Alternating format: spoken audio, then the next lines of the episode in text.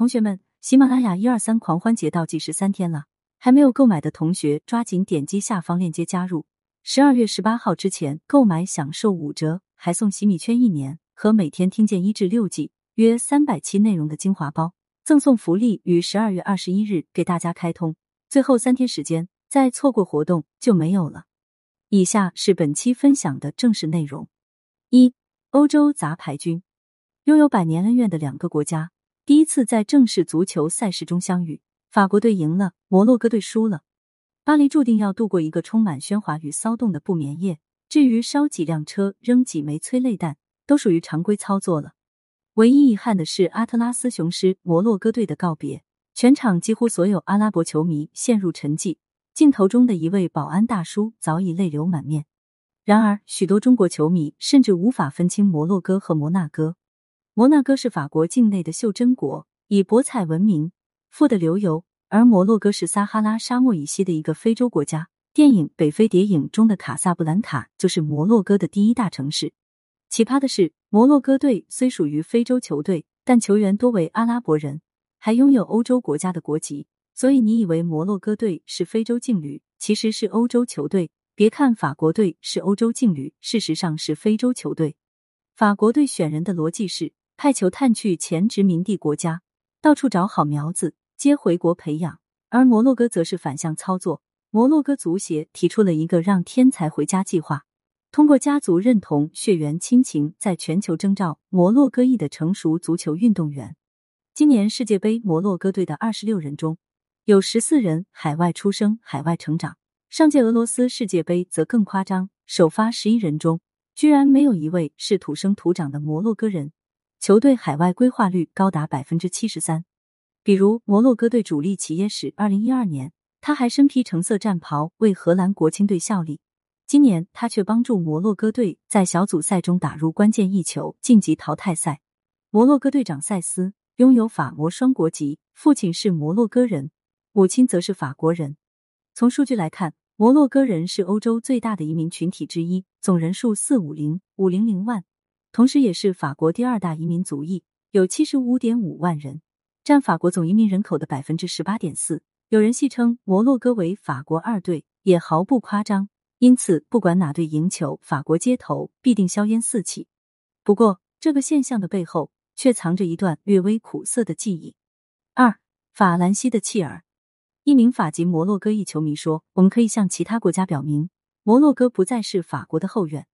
在近代史上。”摩洛哥和法国的恩怨纠葛始于十九世纪列强瓜分全球之际。一八四四年，法国征服阿尔及利亚后，开始入侵摩洛哥。在随后的半个多世纪里，法国通过各种威逼利诱，逐渐控制了摩洛哥的矿山、铁路等经济命脉，以及实现驻军合法化。直到一九一二年，法国强迫摩洛哥苏丹签订《菲斯条约》，摩洛哥沦为殖民地性质的受保护国。二次世界大战后。亚非拉掀起了民族独立运动，在法国当局多次残酷镇压下，摩洛哥终于在一九五六年获得独立。值得一提的是，独立后的摩洛哥于一九七零年首次参加世界杯，结果参赛的十六支队伍里，只有摩洛哥的国歌没有歌词。摩洛哥国王哈桑二世认为，只有把国歌唱出来才能彰显气势，便下令找来全国最好的作家填词。可以说，摩洛哥完整的国歌就是在世界杯中诞生的。然而，完整的摩洛哥与宗主国的脐带并未被割断。战后的法国急需恢复经济，但缺少一百至两百万的劳动力。于是，法国把目光瞄向前殖民地，特别是关系密切的马格里布地区，及摩洛哥、阿尔及利亚、突尼斯。摩洛哥裔的移民正是从这个时期壮大的，而他们为法国经济高速发展的辉煌三十年做出了巨大贡献。一九六八年后，每年约七万穆斯林移民在法国落地生根。民权运动兴起后，以人权自居的法国政府放开移民条件，来自前殖民地的劳工可以通过家庭团聚政策，把一家老小都接过来。所谓一人务工，全家移民。一九八零年代以后，以摩洛哥为代表的北非穆斯林成为法国最大的移民群体。转折发生在一九七四年，辉煌三十年后，法国经济陷入停滞，劳动力突然从短缺变为过剩，加上法国加速经济转型。冶金、采煤、纺织、建筑等传统行业以惊人的速度衰落。长期从事低端工种的摩洛哥劳工瞬间沦为弃儿。只要认同法兰西，就能成为法兰西公民。法国当年招募劳工的口号是如此喊的，甚至允许移民保留自己的文化传统。然而，法国社会长期存在一种隐形的歧视，只接受劳工身份，不接纳移民的思想文化。非我族类，其心必异。因此，大量的阿拉伯移民被塞进毫无技术含量的流水线生产中，没有一技之长。一旦被劳动市场抛弃，只能长期失业，陷入赤贫。为了安置低收入移民群体，法国政府在郊区新建二十多层高的廉租房。法语有一个词叫“郊区”，在特定语境下指的就是移民聚集区。调查显示，近一半移民生活在郊区，以摩洛哥、阿尔及利亚的阿拉伯裔为主。这些郊区形成了高度集中和密封的街区，有自己的商业生态和文化，所以在地理上，摩洛哥的移民群体和法国主流社会产生了严重的割裂。摩洛哥的一二代、一三代正是在这种贫穷、缺少教育、充满暴力的环境下成长的。在法国一些老工业区，三分之二的年轻移民没有工作，结果可想而知，移民只能陷入贫困、代际传递和阶级固化的死循环中。长期在底层挣扎和物理意义上的隔离，不免让当今这代摩洛年轻移民产生了严重的身份认同危机。据统计，百分之四十马格里布移民后代不认为自己是法国人；十八至三十五岁的摩洛哥人，百分之六十一每年都会回国。法国这个国家始终流淌着大一统的血液，喜欢拿文化当武器，弱化地方文化和少数族裔认同感。然而，这样的同化政策对待阿拉伯移民是彻底的失败。根本原因是伊斯兰文明和基督教文明在历史长河中形成了强烈的冲突和不信任。比如，“头巾”一词在法媒的语境中被认为是剥夺女性自由的符号。一直以来，法国当局对头巾实行零容忍政策，但伴随着的是国内穆斯林裔的反对声。从一九八一年起，法国舆论界就禁止佩戴头巾这一议题，几度掀起轩然大波。以摩洛哥裔为代表的不少女性群体多次抗议和游行，呼吁打破公众对头巾的刻板印象，认为这是穿衣自由和文化自由，不能将头巾高度政治化和宗教化。物理的隔离、历史的羁绊、文明的冲突，让那些法籍摩洛哥裔的年轻人不停的问自己：我是谁？我要去哪里？先被经历血与火的抗争，才摆脱奴役而独立建国，如今回归到殖民者的阵营，是不是一种背叛？三阿拉伯的好兄弟，这一代的摩洛哥年轻人的身份认同感在哪里？答案或许在阿拉伯世界。摩洛哥人的血脉、自信、荣耀、记忆都诞生于此。所以，当摩洛哥裔的小伙子们受到邀请的时候，义无反顾的拥抱了真正的故乡。当摩洛哥队历史首次进入世界杯八强，沸腾的不仅仅是本国和法国的摩洛哥裔，而是整个阿拉伯世界。流离失所的叙利亚难民在临时搭建帐篷内庆祝。卡塔尔首都多哈到处挂起摩洛哥国旗，连摩洛哥的死敌因西撒哈拉领土争端而陷入紧张关系的阿尔及利亚，其民众仍然来到两国边境线为摩洛哥队欢呼。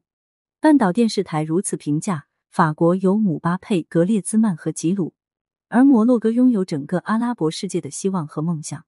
公元七世纪，新兴的阿拉伯帝国扩张。将伊斯兰教带到了这片土地上，阿拉伯人和原住民博博尔人组成了一个族群，叫做摩尔人，也就是今天的摩洛哥人。摩尔人在西方文学中经常被妖魔化，阿拉丁神灯中的西非魔法师就是摩尔人。然而，在公元八世纪，当摩尔人穿过直布罗陀海峡，那一刻是摩尔人，也是阿拉伯民族史上的荣光。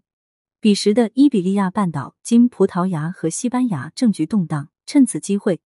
摩尔人齐亚德率七千余人攻入西哥特人的王国，经八年鏖战，彻底征服伊比利亚半岛，被伊斯兰化后，西班牙直到十五世纪才复国。